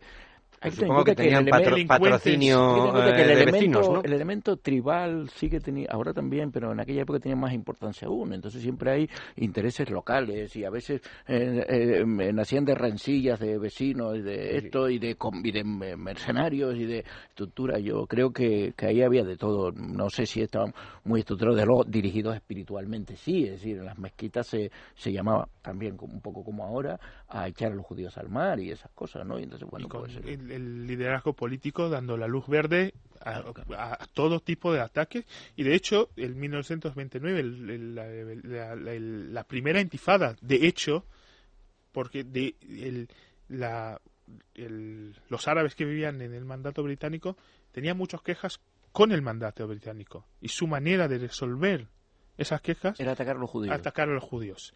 Y es una cosa curiosa, y otra vez, si- me permiten una paréntesis, porque eso pasó en 1929, pasó también en 1936-7, otro, la rebelión árabe famoso, tenía problemas con el mandato británico, la manera de resolverlos es atacar y asesinar judíos, el, el mandato británico se responde con eh, poner limitaciones a la comunidad judía. para, Los para que no famosos- provoquen. lo- lo- por los famosos libros blancos, el libro blanco de Chamberlain, el, libro- el segundo de, no recuerdo, pero, y el segundo, en 1937, estamos hablando dos años antes de la Segunda Guerra Mundial, y, y ya que en Europa existen los, eh, el- eh, decir, el- en Alemania los nazis ya están en poder, los judíos empiezan a buscar lugar para escapar y el resultado del segundo libro blanco del mandato británico dice que no se puede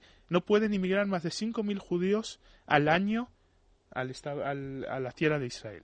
Es decir, limitaciones que el resultado que durante toda la Segunda Guerra Mundial los judíos que podían escapar no podían entrar en forma legal a Israel y me hace acordar ya muchos años después en el año 2002 con una oleada de atentados suicidios en las calles de, de, de Israel Israel construye la valla de seguridad como acto de defensa volvemos a la palabra defensa Ah. y la respuesta del mundo, que es el momento, es criticar a los judíos y poniendo a los judíos eh, eh, limitaciones de cómo def- autodefenderse. Es decir, la, la corte, la famosa fallo del Corte Internacional que decía que el- el- la, el- la valla de seguridad es ilegal.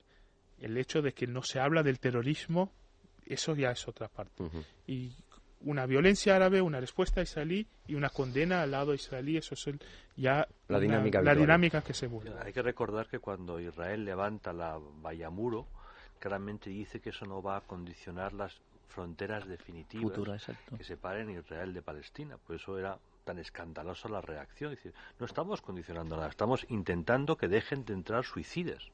Es más, el Tribunal Superior de Israel obliga a rectificar varios tramos para evitar problemas en las sociedades palestinas, cosa que no se suele. Es evidente que, que, que el muro es terrible para todos pero también hay que recordar lo que fueron los días, los meses y los años inmediatamente anteriores, cuando la estrategia era básicamente el, suicida que iba lleno de cinturones con bombas. Como eso fracasó, gracias a la valla muro, empiezan los cohetes que es la siguiente fase. Ahora que los cohetes empiezan a ser interceptados por nuevos sistemas, pues entraremos en otra vía. Pero cada, cada tecnología evita un tipo de uso de la fuerza que invita al agresor a buscar una alternativa. El peligro de dar un salto ahora de la década de los 20 a, la parte en la que ya entra la ONU con, una partición de lo que quedaba del mandato británico, es que dar un salto de una década o dos décadas a veces no tiene importancia, en este caso sí tiene importancia porque estamos saltándonos la Segunda Guerra Mundial, estábamos saltándonos la SOA, el Holocausto y la mayor agresión que, hay, bueno, iba a decir a los judíos, al género humano en tan poco tiempo y además con esa tecnología de, de, la muerte, que es, que es lo que supone el nazismo. Pero claro, terminada eh, la Segunda Guerra, Mundial, el reparto eh, en 1940, antes de 1948 de la, de la fundación de Israel yo no sé si tú antes has dicho, Lior, que en el 29 ya se puede hablar de ese pueblo palestino, pero lo cierto es que en el 48 todavía no hay una reclamación eh, como tal de un Estado palestino. Sigue sin haberla, porque lo que los palestinos lo, que hay es, es, la asunción de que todo es el Estado palestino. Exactamente, exactamente. Lo que, o sea, quiero decir, esto es principio de Arquímedes. O sea, aquí lo que hay que hacer es desalojar a. Eh, eh, esa es una constante siempre y lo sigue siendo ahora. es que en realidad el Estado palestino como sujeto político es, es mucho más reciente que lo de. Claro. Eh, no, yo hablé del 29, el pueblo sí, sí, pueblo, pueblo, exactamente. Antes el del pueblo palestino como sujeto político es casi de Oslo y de los acuerdos de Madrid. Es decir, porque con quien se pacta eh, la, retirada de los territorios es con Jordania, que por otra parte retiene la autoridad religiosa sobre, sobre las mezquitas de Jerusalén, si no me equivoco. Y Gaza se pacta con Egipto y tal, porque el pueblo palestino era, era asistente, pero no era protagonista como sujeto político, ¿no? Es una cosa muy, muy reciente, casi de anteayer, ¿no? Entonces quedan las franjas entre el, entre bueno entre el Mediterráneo y el, y el Sinaí una parte de Jerusalén. Pensemos en rodeado siempre pues rodeado de árabes y además con territorios sin conexión entre sí lo cual dificulta bastante tener un, un estado. Con un 60% de las tierras en el desierto del Negev luego vemos todo lo que son capaces de hacer en el desierto del Negev que, eso también es, es, ejemplar. Y, y, con los árabes ocupando al final lo, lo que os decía antes casi el 90% del territorio del mandato original, ¿no?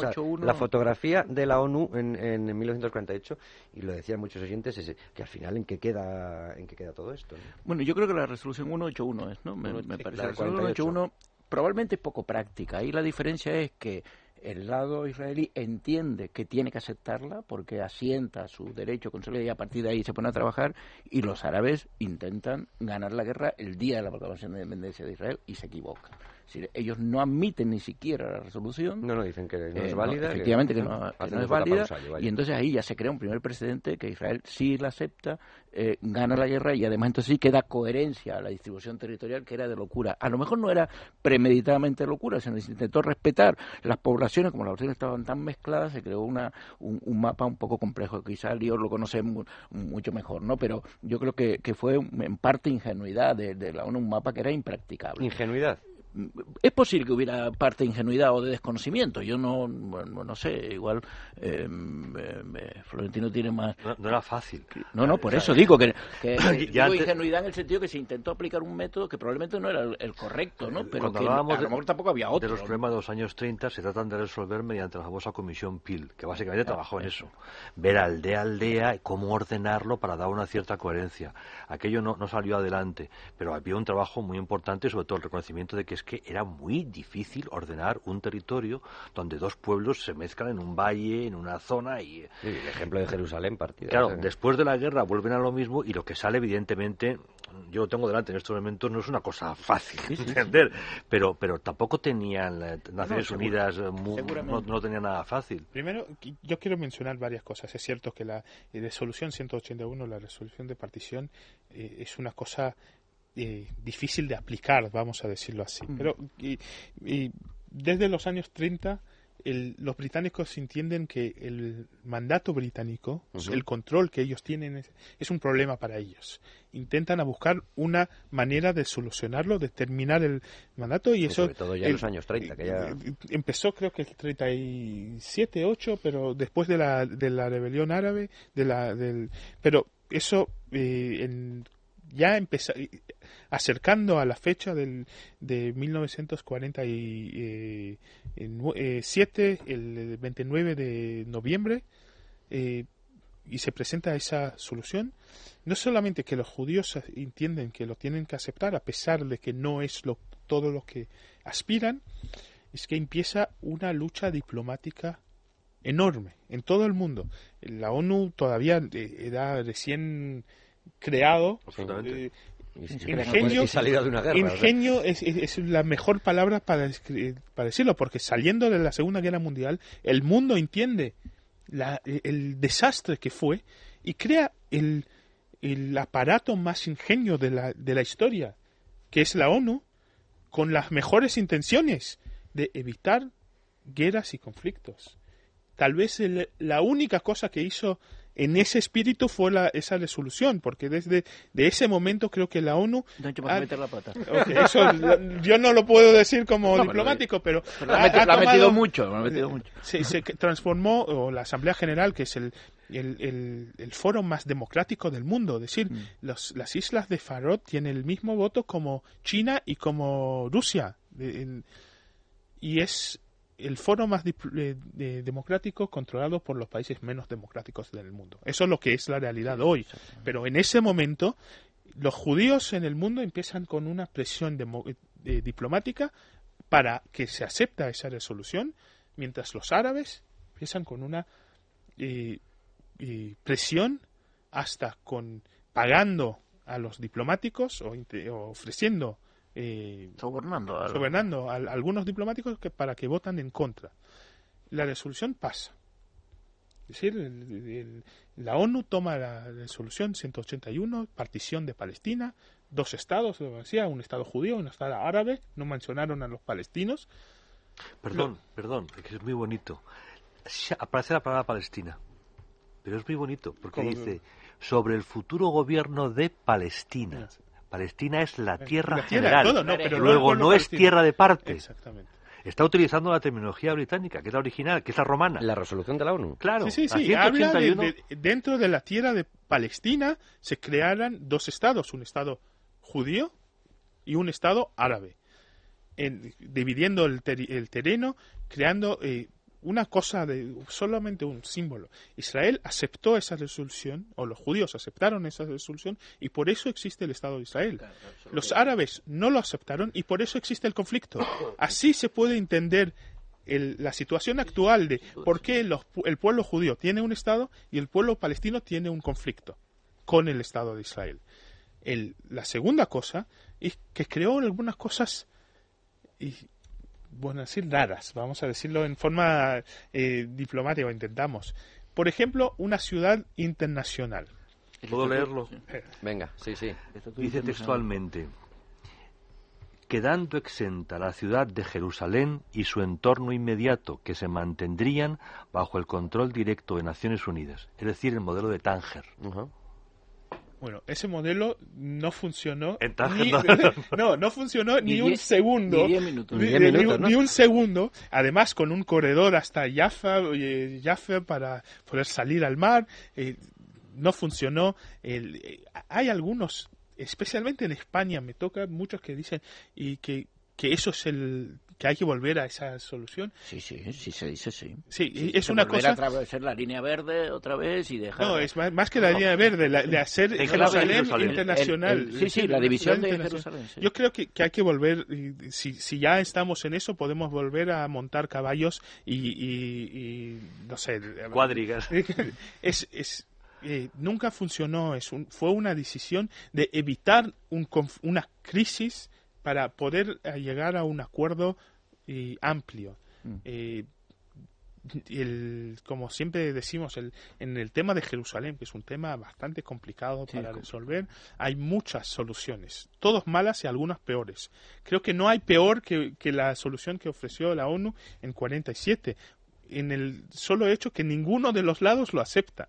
Es una cosa que eh, inaceptable desde el punto de vista israelí. No, supongo que Israel acepta eso a sabiendas de lo que va a venir después, tan después como en el minuto uno, porque... E-, era evidente que la otra parte no iba a aceptar la resolución. Claro, de hecho luchó contra Por lo tanto, los líderes judíos en ese momento lo que dicen es hay que consolidar una situación que es positiva para nosotros, no es la que queremos, pero es positiva, y a partir de ahí ya veremos y sabemos que va a haber eh, ataque bueno, inmediato había muchísimo miedo como el que hubo. y sobre todo que uno miraba el mapa sabía cuántos millones de árabes estaban alrededor y por lo tanto no era cuestión de una guerra. De hecho hubo cuatro seguidas. Exactamente. Y, y, el conflicto no ha acabado. Y ya veremos qué pasa pasado mañana. Pero hay hay dos generaciones de judíos israelíes que han vivido en estado de guerra todo el tiempo. Continuo. Pues desde 48 hasta este cada nueve años. Puedes empezar en el 30 y que ya el conflicto civil, te coge la Segunda Guerra Mundial,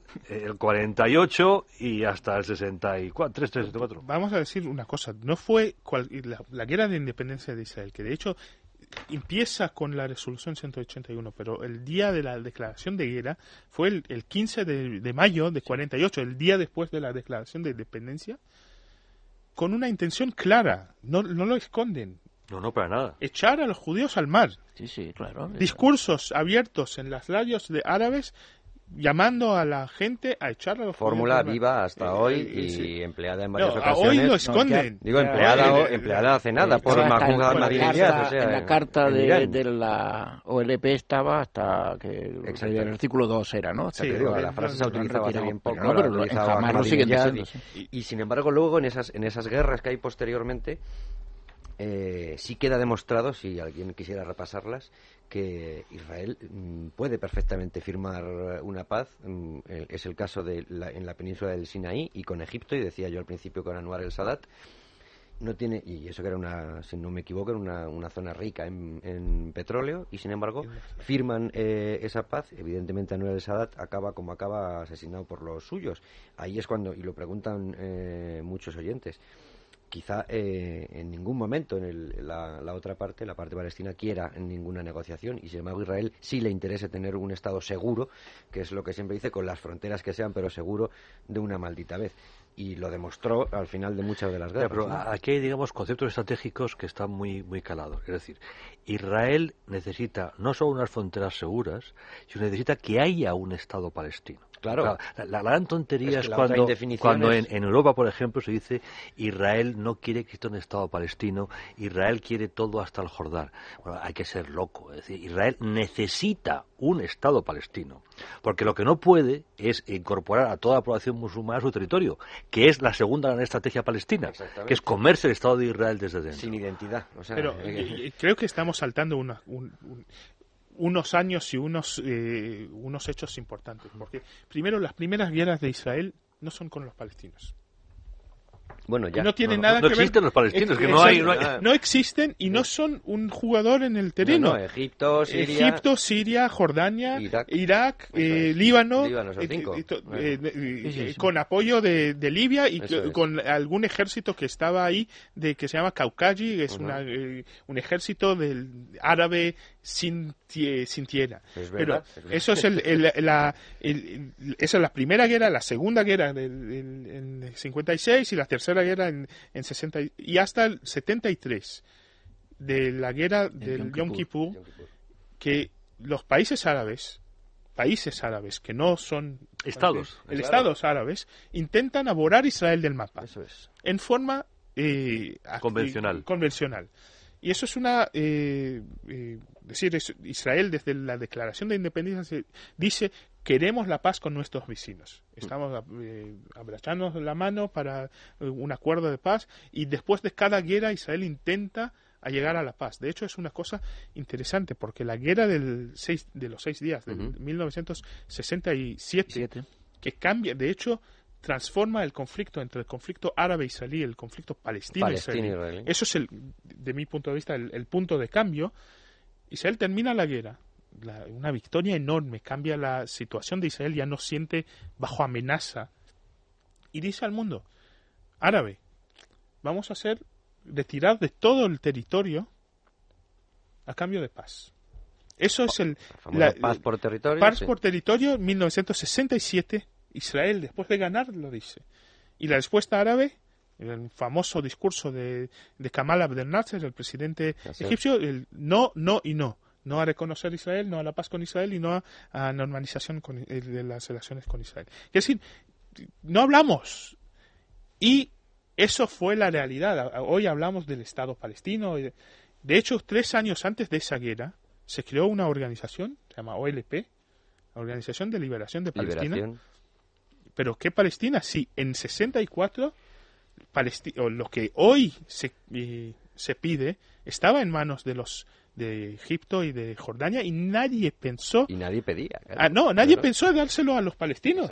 Los tenían estaban ahí supuestamente. Los palestinos Arafat ya era un eh, líder eh, joven líder palestino y podía pedir a Nasser la franja de Gaza por ejemplo y no lo pedía porque su intención era Israel.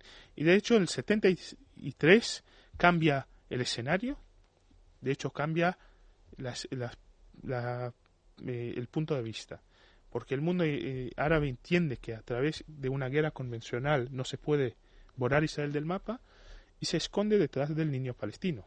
Bueno, claro, esas son las intifadas y todos hemos visto las imágenes, y sobre todo a partir de eso que llaman segunda intifada, que es el niño echado a los pies de los tanques, pero detrás del niño están los que lanzan los cohetes, ¿no? Y no, y, no, es, no es solamente los que lanzan los cohetes, está el régimen sirio, claro. todo Siria está detrás, y Gaddafi está detrás del niño palestino y está en la sombra del niño palestino en tal nivel que el mundo no lo ve. Y cada vez que se habla del tema de, del mundo árabe, se tira el niño palestino al, al escenario y solo se permite hablar de los palestinos. Y de repente, 40 años después, eh, entiende el mundo a través de las primaveras árabes o las llamadas primaveras árabes que el régimen de Assad es un régimen dictatorial, porque nadie pensó que es dictatorial, no, nadie sabía, nadie habló de la situación en Siria por años, porque la, el único tema relevante era el niño palestino. Nos estamos empezando, bueno, nos estamos quedando sin tiempo, porque decir nos estamos empezando a quedar sin tiempo es una estupidez. Sobre todo porque mientras lo dices se te acaba del todo. Había varias preguntas que las, he, que las he mencionado antes, muchas de ellas han quedado, yo creo que perfectamente contestadas, pero sí nos quedaba en el tintero lo de eh, los terrenos eh, que compró ese el, el KKL y nos decía Augusta que no se menciona la cantidad de terreno que, se adquirió. Carmen nos dice por qué dicen los árabes que fueron expulsados de sus tierras y la mayor parte de ellas fueron compradas y además eh, sugiere, hace una sugerencia bibliográfica, ahora me harán ustedes otras, Guía Políticamente Incorrecta de Israel y Oriente Medio, coordinada por Rafael Bardají, que ya queda apuntada y que políticamente incorrecta debe ser, como decir, realista, ¿no? Algo así. ¿Cómo damos la contestación esta a la compra de terrenos? Así una contestación más o menos. Congreso sionista eh, creó dos fondos para la creación del Estado. Uno es el fondo eh, del pueblo judío, el Keren Ayesod, eh, que su objetivo es juntar fondos para educación judía sionista en el mundo y facilitar la inmigración de judíos de distintos lugares del mundo a Israel. De hecho, funciona hasta hoy con más o menos los mismos eh, objetivos. Eh, hay muchos judíos en el mundo que viven en una situación que no les permite una inmigración fácil y muchos judíos que eh, o la, la, educación judía en el mundo es y, judía y sionista en el mundo es una cosa muy importante para mantener el contacto del pueblo judío no a través de la religión sino a través de la nación judía con el Estado de Israel y el segundo eh, el KKL se llama, el Keren Kayemet Israel, el Fondo de Existencia de Israel, que su objetivo principal en esos años era comprar tierras en Israel para los eh, eh, los primeros inmigrantes, los que venían para trabajar en agricultura, de hecho crear la infraestructura del futuro Estado En algún momento en la historia, cuando ya no hace falta la compra del terreno, empezó a eh, salvar la tierra, en el sentido de la tierra, el 500 años, casi 500 años del Imperio Otomán dejaron ese terreno en, una situación de desastre. Y los eh, turcos, los otomanes, robaron, robaron llevaron toda las, la madera, por ejemplo, de los árboles y se quedó con pampas, zonas muy difíciles eh, de, de, de, trabajar, de forestar. Entonces el Keren Kayemet de Israel eh, empezó a eh, plantar árboles. De hecho, Israel es el único país en el mundo que entró al siglo XXI con más árboles que al siglo XX. Es, todo el mundo va a una dirección, Israel va a la otra. Y hoy el mismo fondo trabaja en temas de agua, de, eh, vivimos en una zona de, desierto, de, de guardar el agua, de crear agua. Potabilizar, desalinizar. todo el, tema de agua para la sociedad es tema, el, ya que no hay una necesidad de seguir comprando terrenos. Ayudas bibliográficas que a nuestros oyentes les gusta mucho leer y siempre piden lecturas, no tienen ningún problema en, bueno, es que este es uno de, los temas sobre los que se ha escrito más. Claro, pero hay que recomendar libros pues yo creo, sencillos eh, para empezar. no sé si voy a ser políticamente. Yo creo que hay que, que, leer la Biblia. La gente de verdad debería leer la Biblia. Perfecto, por supuesto. leer la Biblia, leerla con calma, leerla otra vez, leerla una y más veces y no vaya a ser que se enteren de algo históricamente. y relacionarla con esto, sin el menor complejo, sino el tal, porque yo creo que le hace falta a todo el mundo, pero para esto es muy ilustrativa. ¿eh? Pero si, si me permite agregar una lectura histórica. Claro, más allá de una lectura. más allá, cada como quiera, pero la leyéndola como raíces de una cultura, de un problema y de una civilización que es la occidental, que también tiene las raíces. Por supuesto. Y, y, a partir de ahí, y luego, bueno, yo el libro de Shlomo Ben-Ami, eh, yo no recuerdo cómo se llama. el de la historia de Israel. Sí, el primero sí. que se editó en Rialp hace muchos años. Yo no sé si está todavía. lo escribió con otro profesor. En la época en que Ben Ami era profesor en Tel Aviv y es una síntesis del Estado de Israel. por eso me refiero que es muy Está muy bien, sí, muy pedagógico. ¿El título lo recordáis? Si no, si no lo, bueno, no importa, eso lo buscamos. Está en Rialp. Yo no sé si está descatalogado, pero en su momento fue la mejor introducción en castellano eh, que había. Nuestros oyentes navegan estupendamente por, por, por Amazon y Verlibro. Y, hay una edición, hay una biografía de Begin que publicó la editorial Aurora en castellano, que yo la tengo, yo la compré allí en Israel. No sé si es yo creo que, que en Argentina está editada, que creo que se llama así, eh, La vida de Begin o una cosa así, que es muy muy interesante porque todo el conflicto del surgimiento de, del primer del primer sionismo, la discusión entre Jabotinsky y todo eso y tal, que es muy, muy ilustrativa, ¿no? Eh, está bien, y bueno, y luego el propio personaje de Begin, que pasó de la lucha armada a ser primer ministro de un Estado democrático, y, y, pasando incluso por un, más que posible intento de dar un golpe de Estado en Israel con el Altalena, ¿no? con, el barco famoso que, que Moshe Dayan. Y llegó a firmar el primer acuerdo de paz con Y llegó a firmar, efectivamente, y después fue el que firmó el primer acuerdo de paz, efectivamente, Davis I, ¿no? Y es un personaje, yo creo que digno de un acercamiento más, más pragmático y menos sectario que el que se hace a veces, ¿no? Eh, pero yo creo que hay muchos, sí. Yo creo que no hay ninguna. me permiten tres. A ver. Que son de. No son. Son de literatura. Ficción. No ficción, pero literatura biográfica, si se puede decir. Uno es el libro de Amos Oz, El cuento de amor y oscuridad. Habla de su familia en los años 40 y la creación del Estado eh, en Jerusalén. Es decir, un libro fascinante de, cómo fue la creación del Estado de, Israel. El, capítulo que trata de la resolución 181 y la votación en la ONU es increíble. El segundo eh, es un libro también editado en, o publicado en España el año pasado. Eh, se llama el, niño con las ovejas, si no me equivoco, de Meir Shalev, uno de mis favoritos escritores. Se trata de una historia de amor basada en, una historia real eh, de la guerra de, independencia, lindísima.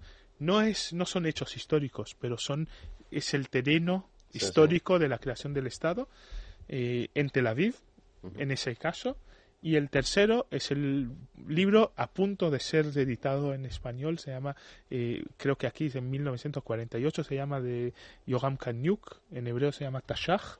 Eh, Yogam Kanyuk, que es uno de los grandes escritores israelíes, fue eh, un simple soldado en el palmaje. El palmaje es el, lo que, la unidad de, que salió de la Ganá, y de hecho la base del, del, ejército de las fuerzas de, Israel, y él cuenta un libro extremadamente pacífico, pacifista, de, de un soldado que vive las peores eh, experiencias en una guerra que solo hay perdedores en esa guerra. Y no, no habla de los grandes políticos, sino habla de los grandes eh, eh, decisiones, sino habla de, del punto de vista de, un, de una persona en esa guerra. Le, eh, relata, por ejemplo, de la llegada de los supervivientes del holocausto a Israel, que algunos desde el barco que les llevó a Israel se fueron directamente a, la, a, ser soldados a la, línea de combate. a la línea de combate y al pocos días murieron sin que si alguien sabía su nombre y de dónde conocida, pero hay, hay la defensa de un kibbutz al sur de Israel, Mordejai, ¿no? Y al Mordejai, sí. Que está hecha por polacos que habían salido directamente de los campos de concentración y, y, y, retienen un batallón de, de blindados egipcios eh, allí de forma absolutamente increíble, ¿no? Y, eso dio tiempo a, a, reconstruir la, la, retaguardia israelí y a, impedir una penetración profunda de los egipcios. y, él le de, de, la falta de armas que tenían, decir, no tenía armas, no tenían, eh, empezaron, llegaron a, él, él luchó en la zona de Jerusalén, la entrada de Jerusalén. En la guerra de independencia. En la guerra de independencia sugiero mucho leer ese libro. Es un libro increíble, además escrito con 60 años. Hay ya una edición. Creo que está a punto de salir. Ya se publicaron las entrevistas con él en varios medios de comunicación. Quiere decir que ya está a la venta. En todo caso, hay, hay muchos, sí, hay muchos. Y, hay una magnífica, no, hay una magníficos escritores de novela policíaca israelí que enseñan muchísimo de la sociedad. Sí, yo, Baitagur es una, ¿no? Me parece. me parece. ya murió. Sí, que murió, sí, el año pasado o hace dos años así. Que tiene una serie de novelas policíacas porque ahí, mm, como toda la novela policíaca, con el precio de una narración describe muy bien las relaciones de la policía, los ciudadanos, la seguridad, las relaciones reales de árabes y judíos que a veces son menos conflictivas y a veces muy conflictivas. Es decir, la sociedad, cómo late una sociedad de las más dinámicas que yo he conocido en mi vida, una sociedad de las que más le gusta discutir, gritar, apasionarse y es absolutamente indisciplinada, salvo que llegue el momento de la guerra, que entonces es de las más disciplinadas del mundo. ¿no? También la literatura de viajes aporta mucho. Hay un viajero español capital que Josep Pla. El, libro Jerusalén de Josep Pla es una auténtica pues joya. es, un viaje que él hace. Luego hay otro, uh, para que en este momento no recuerdo el nombre, un premio Nobel canadiense, que normalmente se considera que es norteamericano, también hizo un viaje eh, a Jerusalén en los años 60, eh, me parece, que se ha traducido al castellano y que también es un viaje fantástico, porque es la sorpresa de un judío canadiense ante el fenómeno eh, de Israel, que no, no, recuerdo en estos momentos, es un premio Nobel de literatura, es un enorme autor. Lo investigaremos después, te lo preguntaremos. y lo, hay uno de Fernando de Callar, que es un poco intenta estar muy equilibrado con los palestinos y con tal, pero vamos, yo creo que recoge bien una serie de datos y lo estructura bien y tal. Ese libro me parece que enseñaba bastante, pero hay que cogerlo con pinzas porque vamos hace todos los esfuerzos vamos posibles. lecturas fáciles. Nos hemos quedado ya sin, sin tiempo, así que muchísimas gracias de verdad eh, a los tres. Nosotros mm, volveremos a, abordar el asunto a la vuelta de, de las Navidades, no por nada, no porque vayamos a descansar, que aquí no descansamos, sino pues porque, ¿para qué les voy a engañar? Es más difícil encontrar invitados y expertos en esas fechas. Así que Luis Fernando Quintero preparará con esmero unos magníficos programas de resumen que no son enlatados, que son programas resumidos con mucho cariño y editados para que ustedes recuerden algunas de las cosas de las que hemos hablado. Y a la vuelta de las eh, Navidades, que espero que disfruten, seguiremos con Israel. Hasta entonces, amigos.